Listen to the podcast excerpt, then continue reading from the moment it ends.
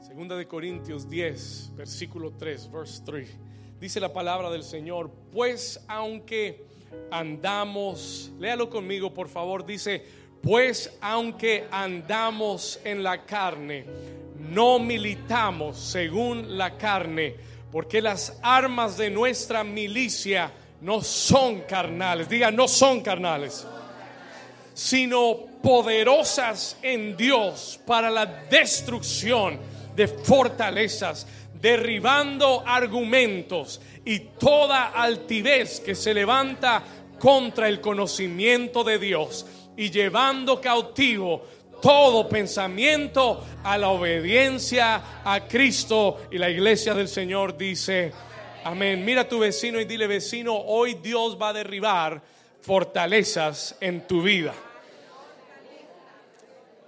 Puede tomar su asiento. You may be seated. Take your seat. Muy bien. Diga conmigo, hoy Dios va a derribar fortalezas en mi vida. En segunda de Corintios capítulo 10, el apóstol Pablo nos enseña, escúcheme aquí, que existe un conflicto, there is a conflict, existe una batalla, existe una guerra espiritual. ¿Cuántos de ustedes están convencidos que existe una guerra espiritual.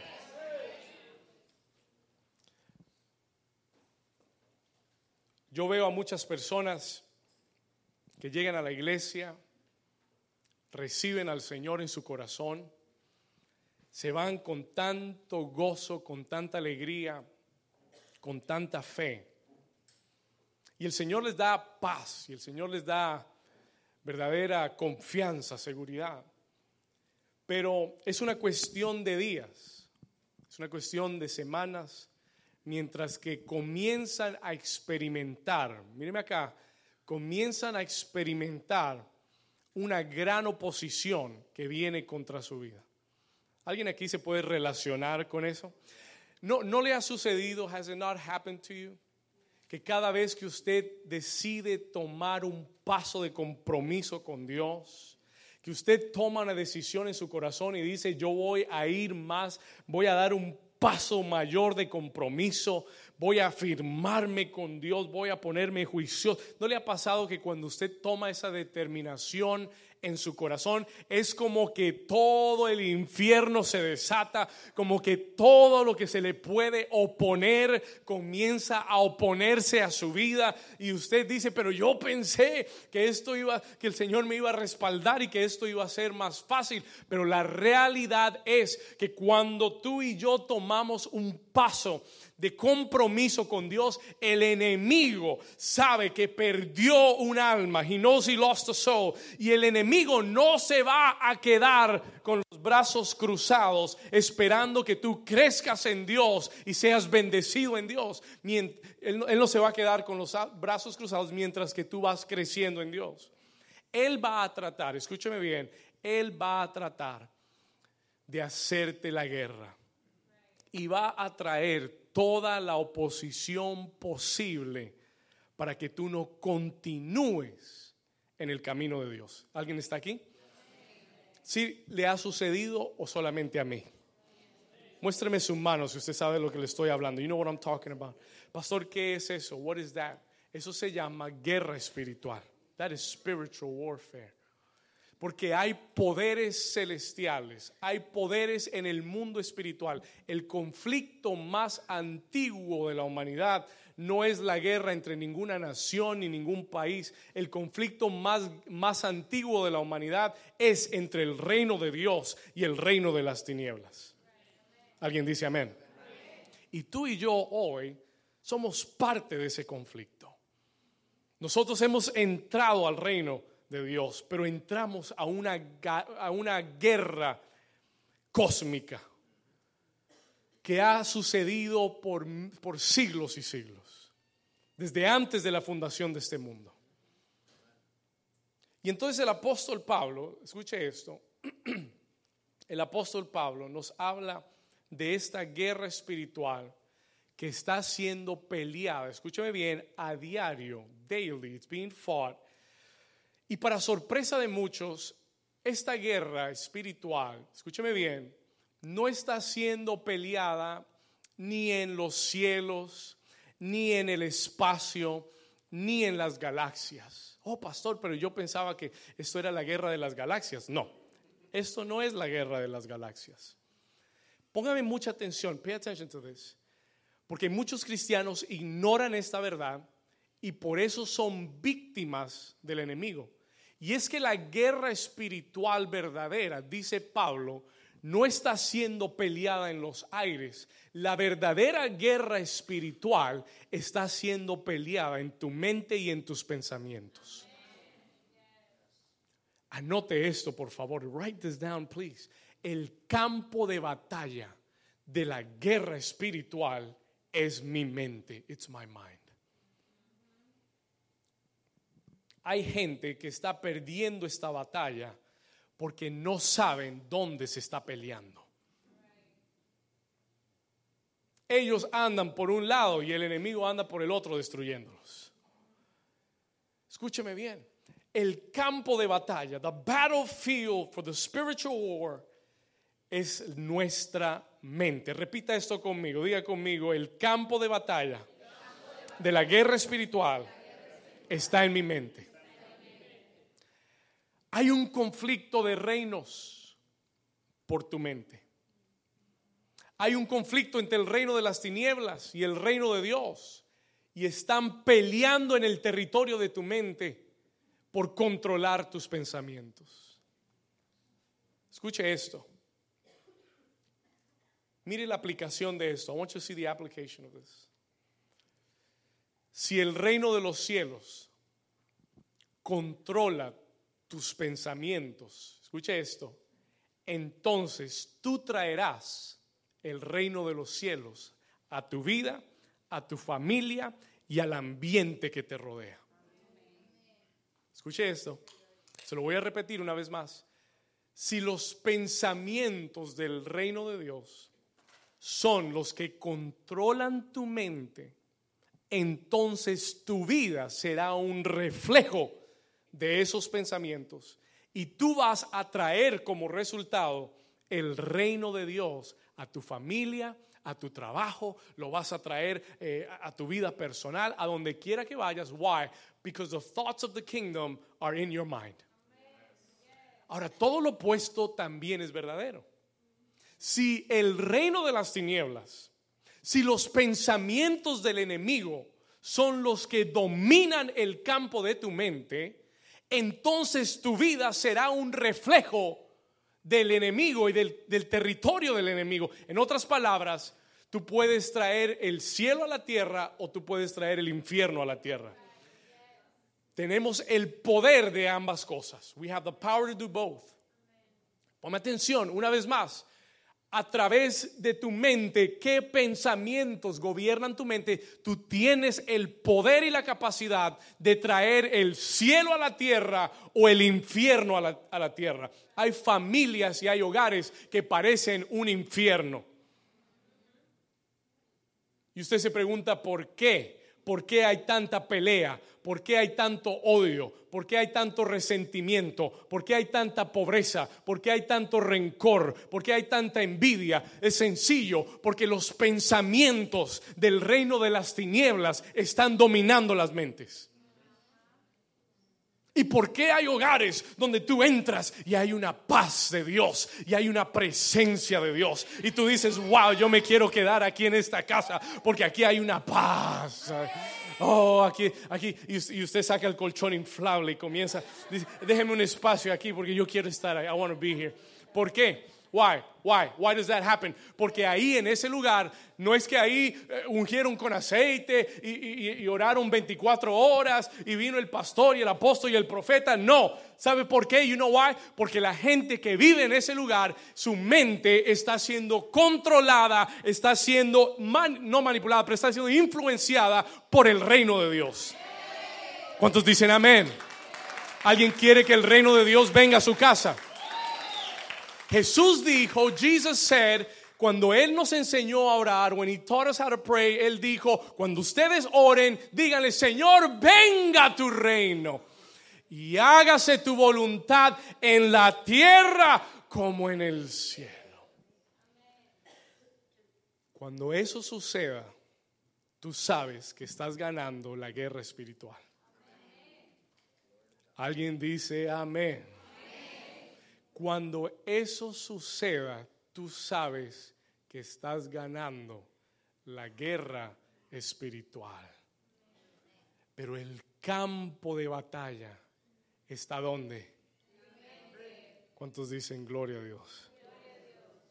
El campo. Y esto es lo que Pablo nos está enseñando. Léalo conmigo una vez más. Read this with me for one more time. Verse 4, versículo Vamos del 3, por, dice, pues aunque andamos en la que, en la carne, no militamos según la carne, versículo 4, porque las que de nuestra milicia no son, sino son qué?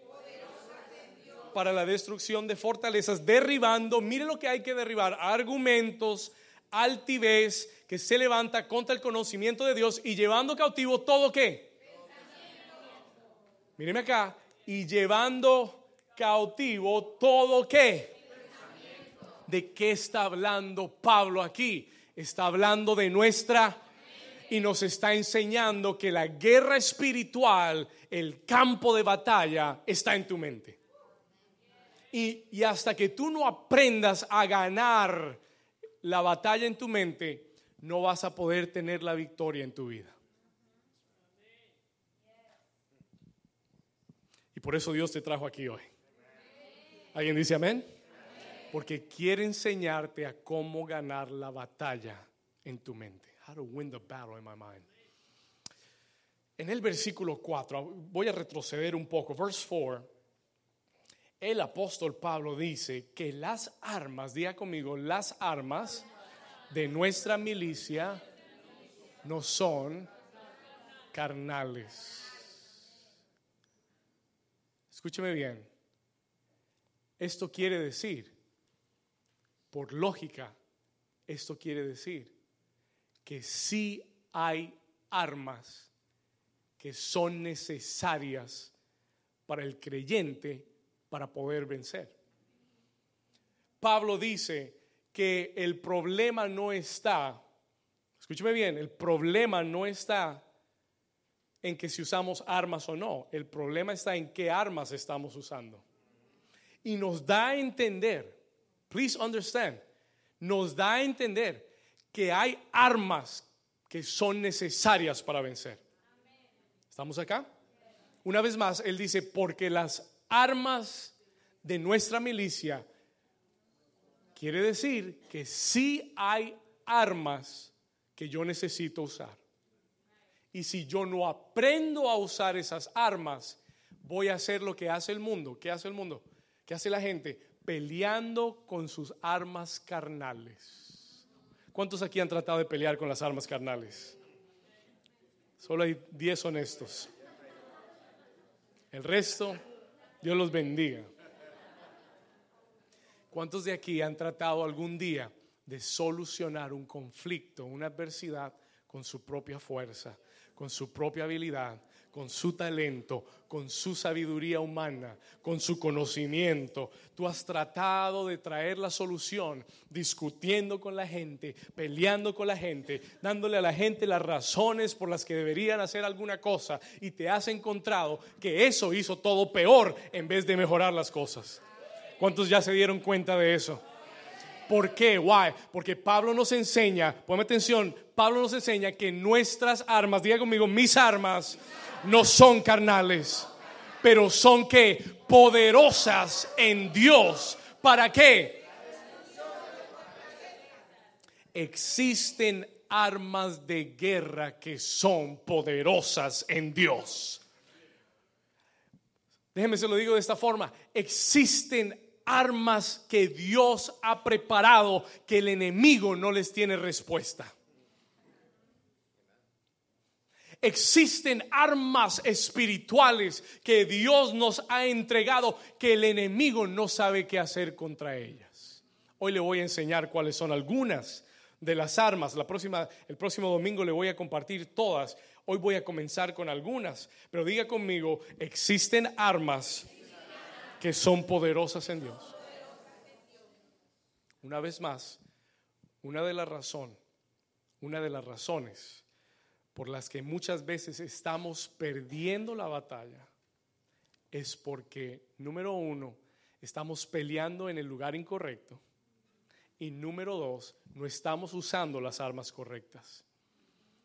Y déjeme decirle algo, al enemigo no se le puede vencer con armas carnales. Nadie, ningún ser humano tiene el poder ni la capacidad para vencer al diablo. Ponme atención. Ningún ser humano tiene la capacidad para vencer al enemigo. Al menos que tú aprendas a usar las armas que Dios te ha dado. ¿Estamos acá? Muy bien. ¿Vamos bien hasta ahora? ¿Están contentos? Existen armas de guerra que son poderosas en Dios. ¿Por qué no hace esta declaración conmigo? Diga conmigo, Dios me ha dado armas poderosas para la destrucción. ¿De qué? Ahora, quiero entrar, a, I'm going to get into my next point here. Next section. ¿Para qué son estas armas? What are these weapons for? Y el apóstol Pablo parece que sabe algo. Tiene una revelación. He's got a revelation. Y Él nos comparte algo muy importante. Nos dice, estas armas que son poderosas en Dios, son poderosas para la destrucción de fortalezas. fortalezas. Quiero hablarle en esta mañana de destruyendo o derribando fortalezas. I want to focus in on this. Quiero enfocarme en esto. Quiero hablarle de destruir fortalezas. Pastor, ¿qué es una fortaleza? What is a stronghold? Anote esto, por favor, write this down. Esto le va a servir, esto le va a ayudar. Necesita saber qué es una fortaleza. You need to know what it is. Escuche esto, por definición, just by definition alone, una fortaleza se refiere a un castillo. It's talking about a fortress, a castle un lugar resguardado, un lugar fortificado. Escuche esto. It's a strong stronghold, it's a fortress, it's a castle. Un lugar muy, un lugar altamente guardado, altamente protegido. Escuche esto. Espiritualmente hablando, spiritually speaking, ¿qué es una fortaleza, pastor? Anote esto. Espiritualmente hablando, hay una relación. Y es que una fortaleza son las mentiras de Satanás escondidas en racionamientos humanos. Listen to this. Fortalezas son las mentiras de Satanás escondidas en razonamientos humanos, esperando que tú y yo las aprobemos y nos pongamos de acuerdo con ellas. This is heavy duty. We can finish the message right here. Póngame atención, por favor. Fortalezas son mentiras del enemigo que son habladas a tu vida. They're spoken to your life y tú con tu razonamiento humano, emocional, carnal, las aceptas como verdades, te pones de acuerdo con ellas y el enemigo comienza a poner un ladrillo en tu mente. Escúcheme bien, listen to me carefully. ¿Cuántos me están entendiendo? Una fortaleza no aparece de la noche a la mañana. Una fortaleza se construye en el tiempo. Is built over time. Ni física ni espiritualmente es posible construir una fortaleza en una noche. Una fortaleza se construye a través del tiempo, pero comienza con un solo pensamiento. Begins with one thought. El enemigo te pone un ladrillo en la mente y tú lo aceptas. Tú lo aceptas como una verdad. No, Dios no sana a los... No, tal vez esa enfermedad es voluntad de Dios. Oh, tal vez, sí, tal vez sea la voluntad de Dios que yo esté enfermo. Tal vez esta enfermedad me va, me va a llevar a algo mejor. Y tú lo aceptas, you accept it. No fue eso lo que el enemigo, escuche esto, wasn't this, no es esto lo que el enemigo nos enseñó por muchos años cuando nos criamos, aquellos que se criaron en la iglesia y nos enseñaron, no, la pobreza es eso de ser pobre ser humilde y eso glorifica a Dios. Ser humilde es, ser pobre. Wait a minute. ¿En dónde en la Biblia, en dónde en el universo esa es una realidad? Pon atención. Aceptamos que una enfermedad sea la voluntad de Dios. Y cuando tú aceptas eso como una verdad, you accept it as a truth, el enemigo toma un ladrillo y te lo pega encima. Y con el tiempo, porque esa es tu verdad, él comienza a cimentar esa idea y ya no es un pensamiento, ahora es aceptado como una realidad. Y cuando tú vas a mirar, ya no tienes un ladrillo, tienes un castillo. ¿Alguien está entendiendo? Escúcheme bien, listen to me, please. Una mentira, una fortaleza, atención, es una mentira que va contra la palabra de Dios. Pregunta, ¿cuántas mentiras le hemos creído al enemigo en nuestras vidas? ¿Cuántas mentiras hemos aceptado durante nuestras vidas de cosas que el enemigo nos dijo que eran así cuando van en cuando esas ideas van en contra de la palabra de Dios? Cuando el Señor Jesús dijo, cuando vino a la tierra, sanó a todos los enfermos. Cuando la palabra dice que Él es el mismo ayer, hoy y para siempre. Cuando Él dice en las llagas de Cristo fuimos, fuimos sanados y fuimos curados. Cuando esa es la verdad de Dios, cualquier cosa alterna a esa es una mentira. ¿Estamos entendiendo? ¿Vamos bien? Everybody doing good so far. Con el pasar del tiempo, cuando una idea es aceptada,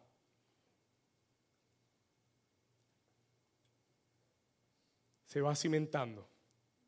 It starts to settle in. Y el enemigo construye sobre esa idea. Y terminas, escúcheme bien, y sin darte cuenta, terminas atrapado dentro de una fortaleza. You are trapped within the fortress. El enemigo levantó un ladrillo y de repente te rodeó y estás atrapado. You are trapped. Escúcheme. ¿Sabe lo que es estar atrapado? You know what this means? Ya no ves una salida. Ya no hay solución en tu mente y en tu corazón. No hay un no ves un escape. Tratas, pero no puedes. Listen to me. Tratas de salir de la situación, pero no puedes. Tratas de vencer el pecado, pero no puedes. ¿Mm? Tratas de prosperar, pero no puedes. You. Y yo encuentro, y la razón por la que Dios me dio esta palabra, es porque yo encuentro a muchos hijos de Dios, pon atención, muchos creyentes aman a Dios, es más, sirven a Dios, they serve God oyen a Dios. Pero hay muchos creyentes que sin darse cuenta están atrapados en fortalezas mentales. Están atrapados en un pensamiento y tú quieres ser libre y tú quieres avanzar y tú quieres prosperar, pero no puedes. But you can't. Y te has preguntado por qué, Señor. Escúcheme, yo veo creyentes atrapados por fortalezas donde tú puedes tener éxito en otras áreas, pero en esa área en particular no has podido vencer al enemigo. Y tú dices, Señor, ¿por qué? Si me va bien en la familia, me va bien en, me va bien en, en mis relaciones, pero mis finanzas no van. Why? ¿Por qué? Escúcheme. Aman a Dios, sirven a Dios, pero sin darse cuenta han estado atrapados en una fortaleza. Hay creyentes atrapados en adicciones. Pastor, en adicciones. Yes. Gente que ama genuinamente a Dios, pero están atrapados en adicciones que aún son ocultas y nadie sabe. Y el enemigo te sigue atormentando en esa área. Porque tienes victoria en muchas otras cosas, pero en esa área el enemigo se te ríe en la cara.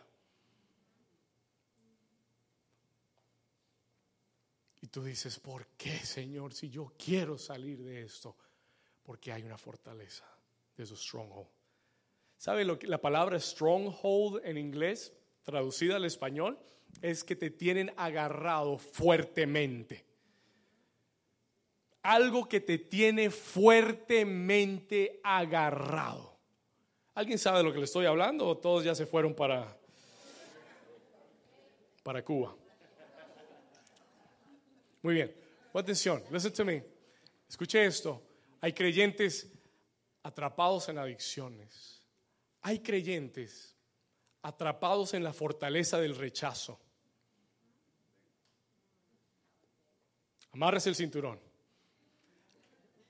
Hay creyentes atrapados en fortalezas de rechazo, de inseguridad, de inferioridad.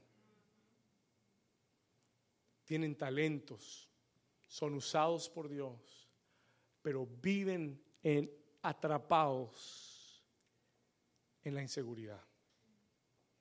Viven atrapados en el rechazo, porque desde pequeños el diablo les vendió la idea que nadie los quería.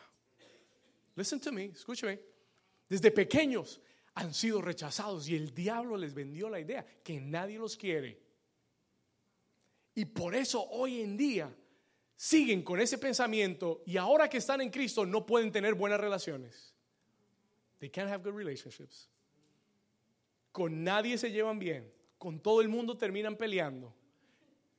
No mire a nadie. Gloria a Dios. Todo el mundo quería. Mentira, una broma, una broma. Aquí no existe, eso no existe acá. Gloria a Dios. Es otra iglesia allá en Jaelía. Amén. Listen to this. ¿Cuántos dicen gloria a Dios? Rechazo, inferioridad.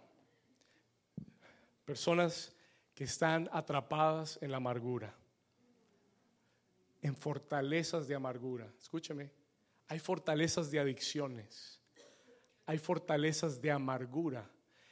No puedes tener buenas relaciones Dios te da buenos amigos, Dios te da una buena pareja y terminas destruyendo las relaciones que Dios te da y no es la otra gente, el problema está en ti.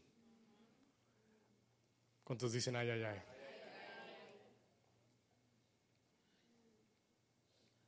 Señor, ¿por qué siempre, siempre me hieren, siempre me lastiman, donde quiera que... No, no es la gente, it's not people.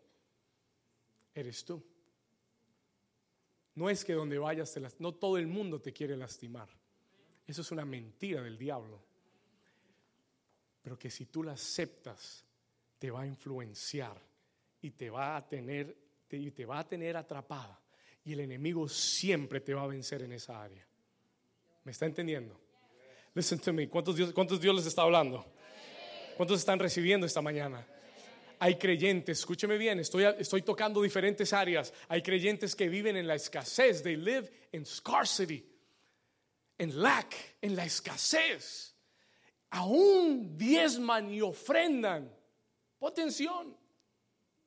Aún diezman y ofrendan y no pueden salir de la escasez, porque es que la escasez es mucho más que simplemente tener un trabajo o tener un, ingreso. La escasez es un espíritu y es una mentalidad. Se apodera de tu mente.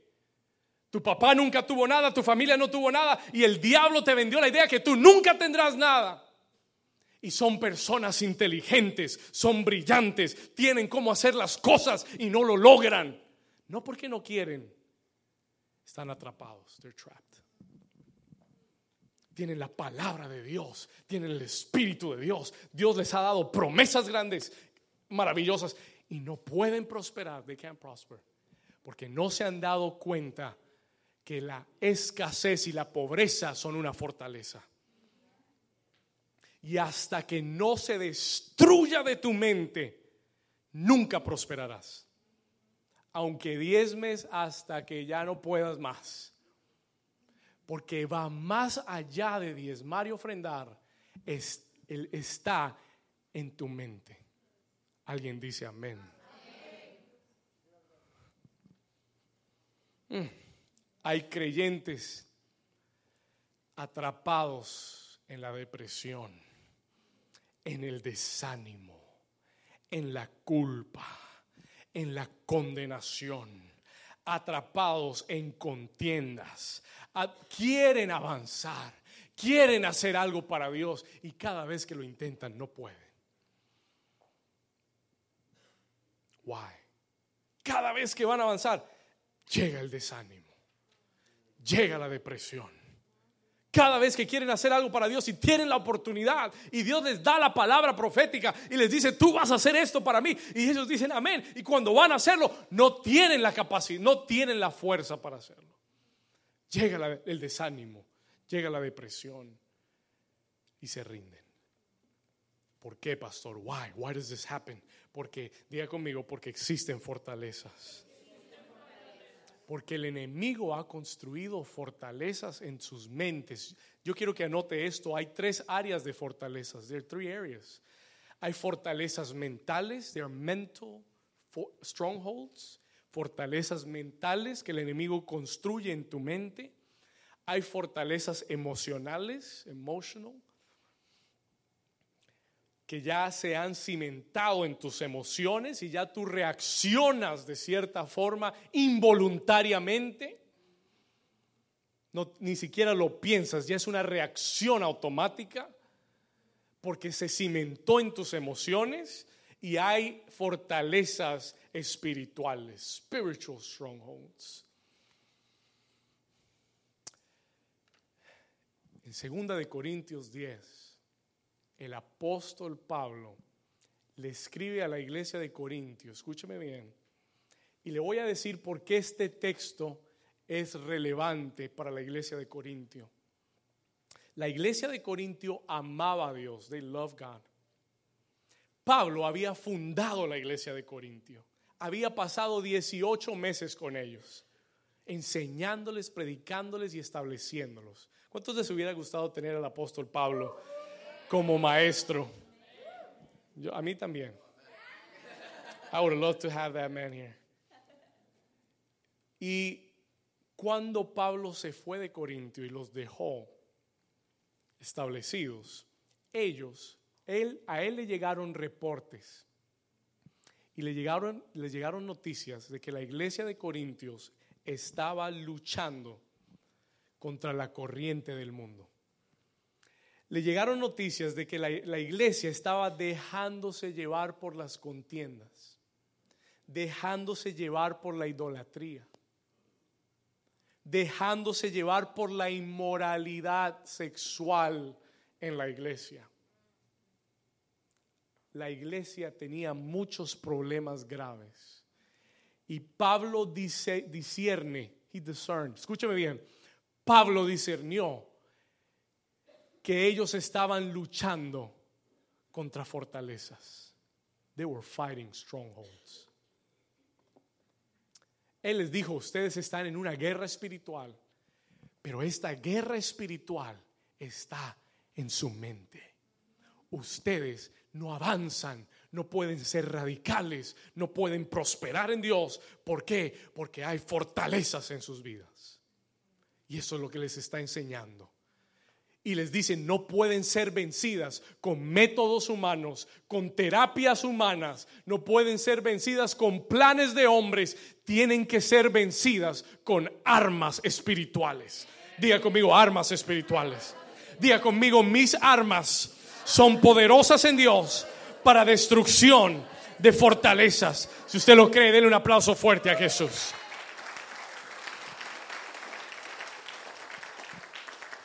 Él les dice, ustedes están luchando con fortalezas.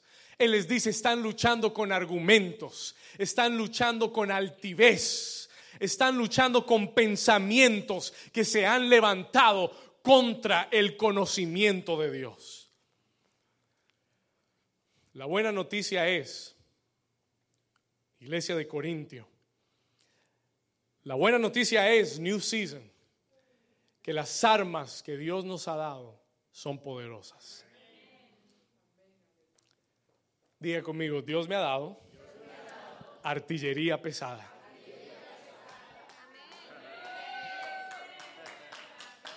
¿Cuántos dicen gracias, Señor?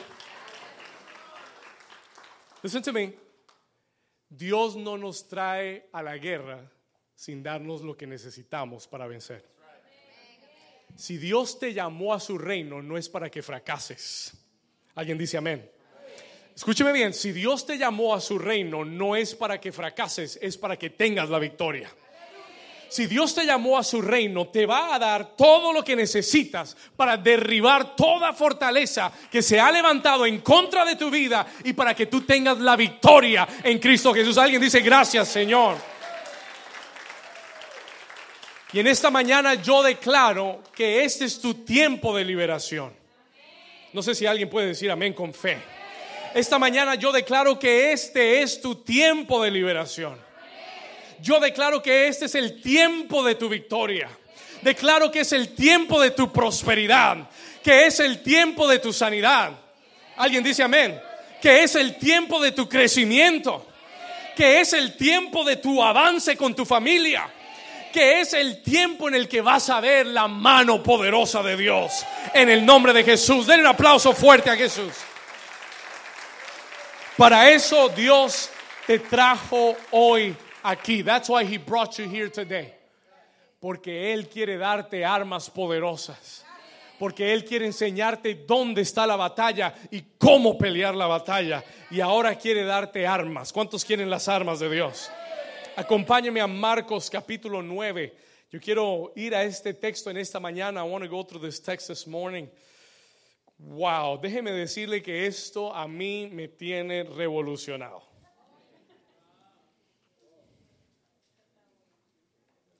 Porque aún siendo un pastor, even being a pastor, estas últimas dos semanas que Dios ha hablado esta palabra a mi corazón, these last two weeks, he venido diciéndole, Señor, ¿qué fortaleza hay aún en mi vida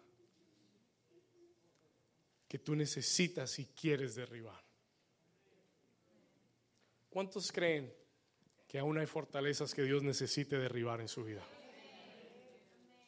Y ha sido mi oración estas semanas.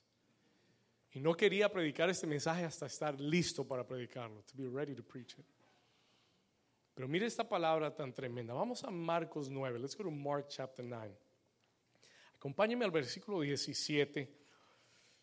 Marcos 9, 17. Yo sé que usted ha leído esto muchas veces antes, pero quiero, quiero traerle una nueva perspectiva. I want to bring a new perspective. Déjeme decirle algo. Toda área donde usted se sienta atrapado, que usted no puede avanzar y progresar, examínese y pregúntele a Dios si hay una fortaleza. Marcos 9, versículo 17. Vamos a leer. Let's read together. Dice la escritura. Y respondiendo uno de la multitud, le dijo, maestro, traje a ti mi hijo que tiene un qué? Un espíritu mudo. Eso va a ser muy interesante. Pon atención. El cual, donde quiera que le toma, le sacude y echa espumarajos y cruje los dientes y se va y se va secando. Y le dije a tus discípulos que lo echasen fuera y no. Escúcheme bien, listen to. Le pedí a tus discípulos que lo echaran fuera y no pudieron. ¿A qué les suena esto? What does this sound like? Pregunta, los discípulos, pregunta, ¿los discípulos trataron de sacarlo? Pregunta, ¿los discípulos querían sacarlo? Pregunta, ¿pudieron los discípulos sacarlo? Cuando yo leía esto, when I read this, me sonaba a una fortaleza. It started to sound like a fortress. Hay un deseo de que salga. Hay una voluntad de que salga, pero no pudieron hacerlo salir. Listen to this. Sigue leyendo conmigo. Vamos a seguir acá. Versículo 19. Y respondiendo él les dijo, oh generación incrédula, ¿hasta cuándo he de estar con vosotros? ¿Hasta cuándo os he de soportar? Gloria a Dios. Gracias a Dios que yo nunca he hecho esa oración. Versículo 20, verse 20. Y se lo trajeron. Pon atención, pon atención a esto, listen to this. Y se lo trajeron. Y cuando el Espíritu vio a Jesús, ¿qué hizo?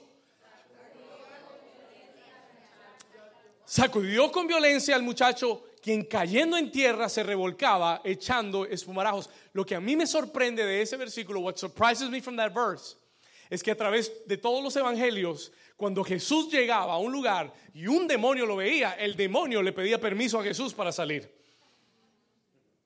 Por lo general, escúcheme esto, por lo general Jesús no tenía que reprender los demonios, porque solamente su presencia los echaba fuera.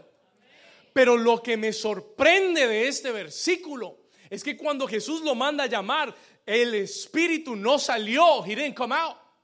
Escúcheme, el espíritu no salió, lo sacudió con violencia y cayendo en tierra se revolcaba echando espumarajos. Escúcheme bien, qué extraño que este espíritu en particular no salió enseguida. Didn't go out immediately. Sigamos leyendo. Versículo. Next verse. Versículo 21. Y Jesús le preguntó al Padre. ¿Qué le preguntó? ¿Cuánto tiempo hace que Oh. Oh, oh, oh, oh, oh, oh, oh. ¿Qué pregunta tan extraña?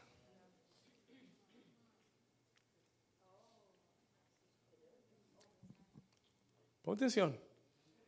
¿Por qué, ¿Por qué Jesús le pregunta desde hace cuánto tiempo está sucediendo esto? Déjeme decirle, la pregunta no está ahí por casualidad. Jesús quería saber hace cuánto tiempo está esto cimentado en tu mente. Porque este no es cualquier demonio, esto es una fortaleza. Y las fortalezas no salen de la noche a la mañana.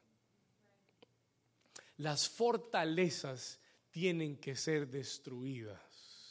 ¿Alguien me está entendiendo? ¿Alguien está aquí todavía? I told you a minute ago, le dije hace un momento atrás que una fortaleza es algo, es un pensamiento que se ha cimentado a través del qué? Y Jesús le hace una pregunta, ¿hace cuánto? ¿Hace cuánto tiempo que este niño está así? ¿Hace cuánto tiempo hace que le sucede esto? Y él le dice, oh, it's been a while, desde que es niño. Desde niño estamos luchando con esto. Ahora mire la respuesta de Jesús. Siga conmigo. Versículo 22. Look at Jesus' answer. Vamos acá, versículo 22. dice, y dice, y el padre le dice, y muchas veces, mire lo que está en la, mire lo que está en la mente del padre. Look at what's in the father's mind. Y muchas veces, ponle cuidado, y muchas veces le echa en el fuego y en el agua para matarle, pero si puedes hacer algo, ten misericordia de nosotros y ayúdanos. Ahora mire la respuesta de Jesús. Pay attention to this, verse 22, verse, 23, 23. Jesús le dijo, ponme atención, Jesús no le habló al Espíritu primero. Jesús le habló a quién? Al Padre. ¿Y qué le dijo al papá? Si puedes creer al que cree, usted no entiende eso todavía. You no understand Un momento, escuche esto. Entonces, Jesús le está dando una verdad espiritual a este hombre para reemplazar la mentira que él ha creído toda su vida.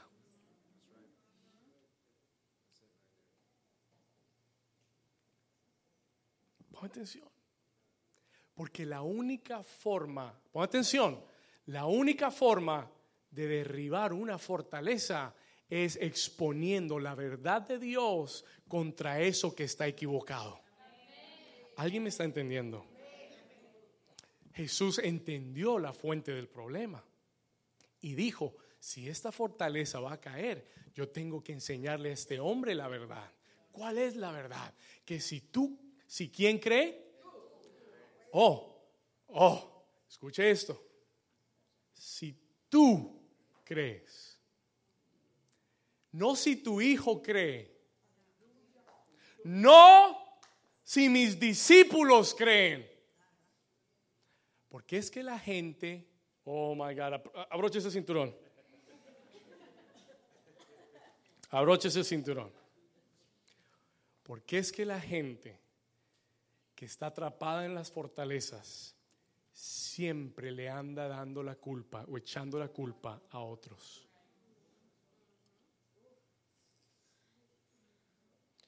El, el papá vino echándole la culpa a los discípulos. Se los traje a ellos y ellos no pudieron. No es problema de ellos.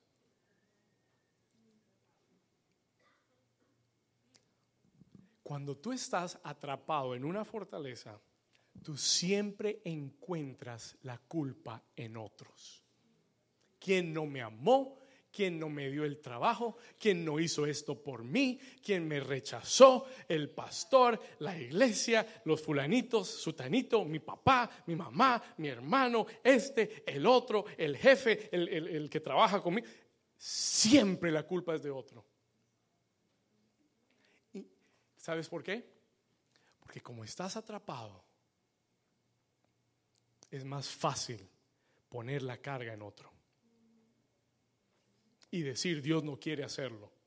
Cuando el problema, Jesús le dice, está en ti.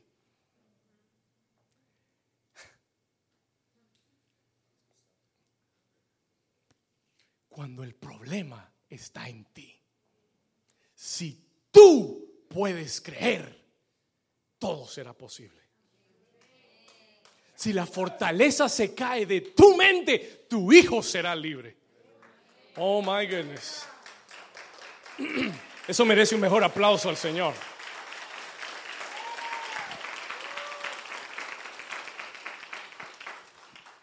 Y por eso Dios te trajo aquí esta mañana.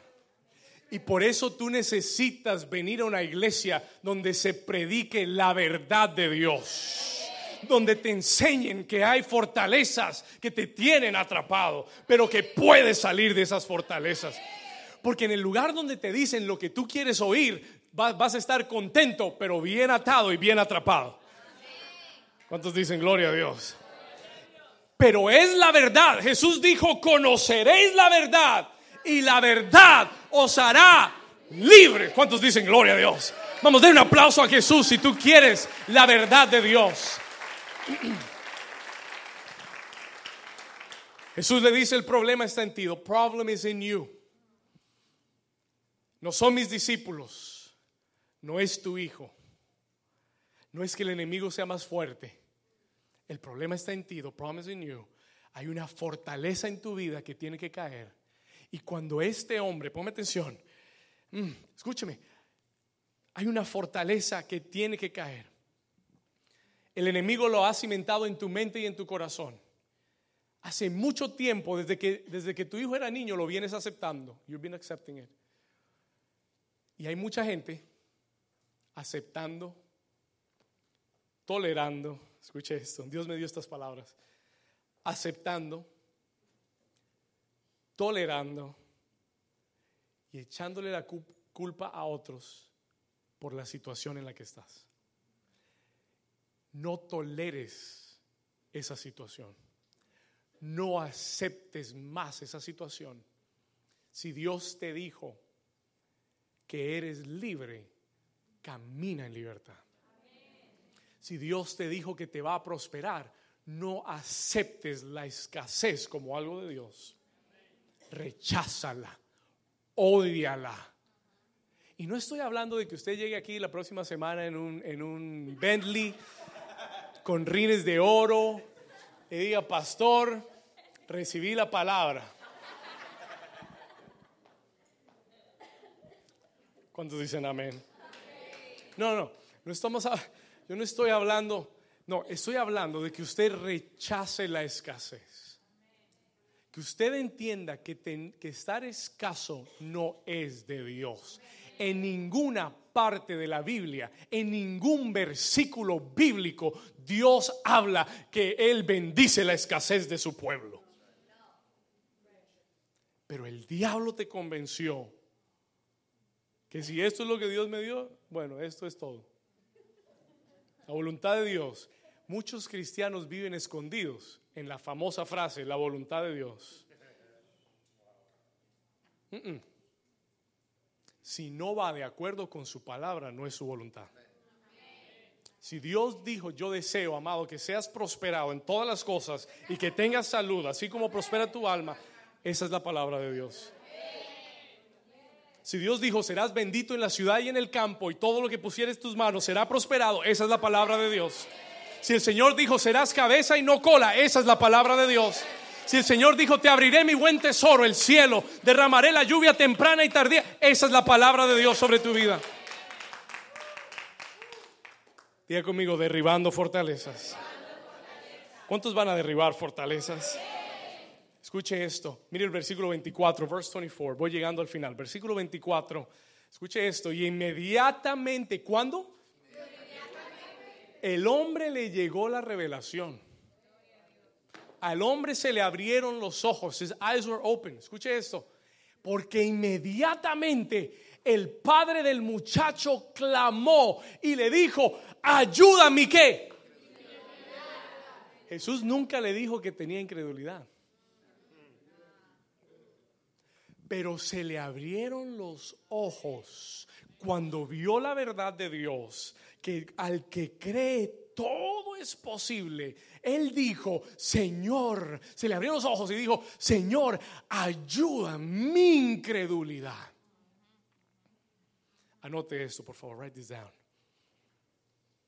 El arrepentimiento es clave para derribar las fortalezas en tu vida. ¿Sabe qué es arrepentimiento? You know repentance is? Literalmente la palabra arrepentimiento quiere decir cambio de mente.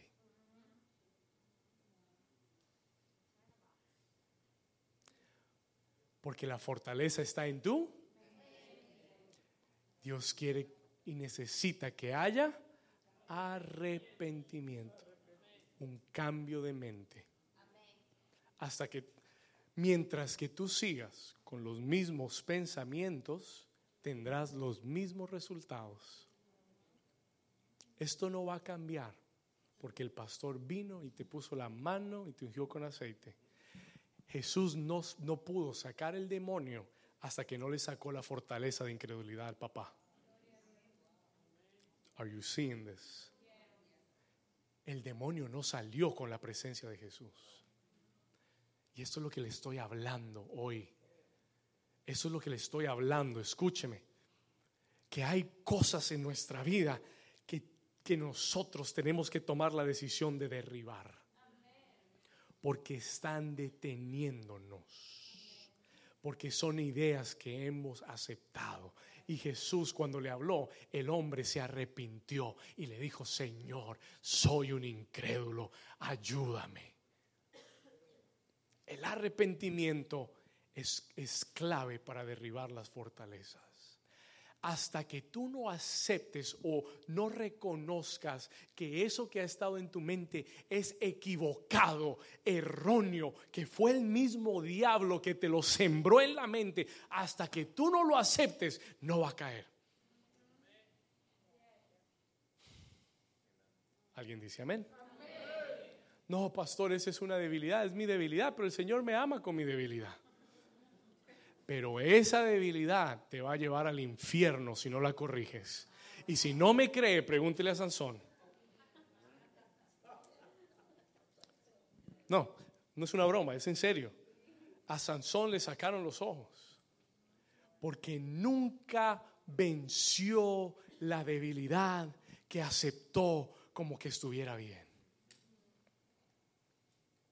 El diablo no te va a tener compasión.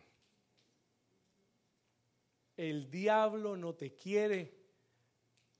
La única forma que te quiere es con él en el infierno. ¿Entendió? Hasta que tú no aceptes que han habido pensamientos que tú has consentido, tolerado, aceptado, consentido, que vinieron del mismo diablo, y te arrepientas y le digas, Señor, perdóname por haber aceptado esto, hasta ese día la fortaleza seguirá siendo una fortaleza. Pero en el momento que tú le digas, Señor, ayúdame, ayuda mi incredulidad, versículo 25, vamos a seguir leyendo, verse 25, aquí viene lo bueno, e inmediatamente, léalo conmigo, dice, e inmediatamente, versículo 25, perdón, y cuando Jesús vio la que la multitud se agolpaba, ¿qué hizo? Ah, ahora sí. Now we can rebuke the demon. Y reprendió, pon atención, versículo 25, reprendió al espíritu inmundo y le dijo, espíritu mudo y sordo. Qué interesante que la gente que tiene fortalezas muchas veces tiene un espíritu sordo mudo. Se lo explico otro día. No tengo tiempo. Pero hay mucha gente que cuando tiene fortalezas, tiene un espíritu sordo mudo. Usted le habla, le explica, no lo oyen, no lo entienden. Ellos están bien, no necesitan ayuda. Diga, ay, ay, ay. Versículo 26 y 25, espíritu mudo y sordo. Note, note que era un espíritu inmundo y Jesús le dio el nombre, espíritu mudo y sordo. Le dice, yo te mando, sal de él y no entres más en él. Entonces, versículo 26, el espíritu clamando y sacudiendo como con violencia, que no quería irse no quería salir, clamando con violencia, dice que salió y él quedó como muerto, de modo de que muchos decían, está muerto, pero Jesús tomándole de la mano, le enderezó y le levantó. Y cuando él entró en casa, sus discípulos se le reunieron y le dijeron, Señor, explícanos, Señor, enséñanos, ¿por qué fue que nosotros no pudimos echarle fuera? Nosotros ya hemos echado muchos demonios fuera, nosotros ya hemos visto tu mano demonios fuera. ¿Por qué? ¿Por qué nosotros no pudimos? Y Jesús le da la revelación en el versículo 29 y les dice, porque este género, escúcheme, porque es que esto no es cualquier demonio. Esto es un género. Esto es una fortaleza. Y Jesús les dice, muchachos, Aprendan esto. Learn this. Y hoy el Espíritu de Dios te está hablando. Escúchame bien. Voy a terminar. I'm going to finish with this. Y les dice, aprendan esto. Este género con nada, diga conmigo, con nada. Con nada puede salir, sino con... My God.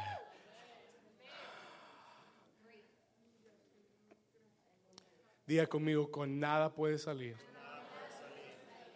Con la oración del pastor, del apóstol, del profeta, con la oración de toda la iglesia junta, no, no es suficiente. Este, este género con nada puede salir si no te metes en oración y ayuno con todo el corazón y te arrepientes y entonces el Señor va a tomar esa fortaleza y la vas a ver derrumbada con la poderosa mano de Dios. Pero hay dos armas fundamentales para derribar toda fortaleza en tu vida y se llama el ayuno y la oración. Escúcheme esto, listen to this. El diablo no sabe qué hacer cuando un creyente, cuando una iglesia, cuando una familia se une en ayuno y en oración para derribar fortalezas. El diablo no tiene respuesta contra ese creyente. Alguien dice amén. Vamos dar un aplauso fuerte a Jesús. El enemigo odia cuando un individuo, cuando una familia, cuando una iglesia se une a orar y ayunar. Escúcheme bien. Él sabe que no hay poder en el infierno capaz de detener a una iglesia que ayune y que ore junta. Jesús dijo, este género se rompe con ayuno y oración. Voy a terminar diciéndole esto. Voy a terminar diciéndole esto. El Señor habló a mi corazón desde hace varias semanas atrás y me dijo, David, convoca a la iglesia ayunar y a orar juntos. Escúcheme bien. El Señor me lo dijo hace como tres semanas atrás, three weeks ago. Y yo no sabía por qué. Yo le dije, Señor, ¿por qué vamos a ayunar y por qué vamos a orar? No sabía por qué. Pero esta semana, mientras yo estudiaba este versículo, el Señor me habló y me dijo por qué. Y me dijo, David, porque esta iglesia se va a expandir sin muros. Sin muros habitará esta ciudad. Porque voy a traer crecimiento, avance, prosperidad, trabajos, rompimiento. Diga conmigo, rompimiento.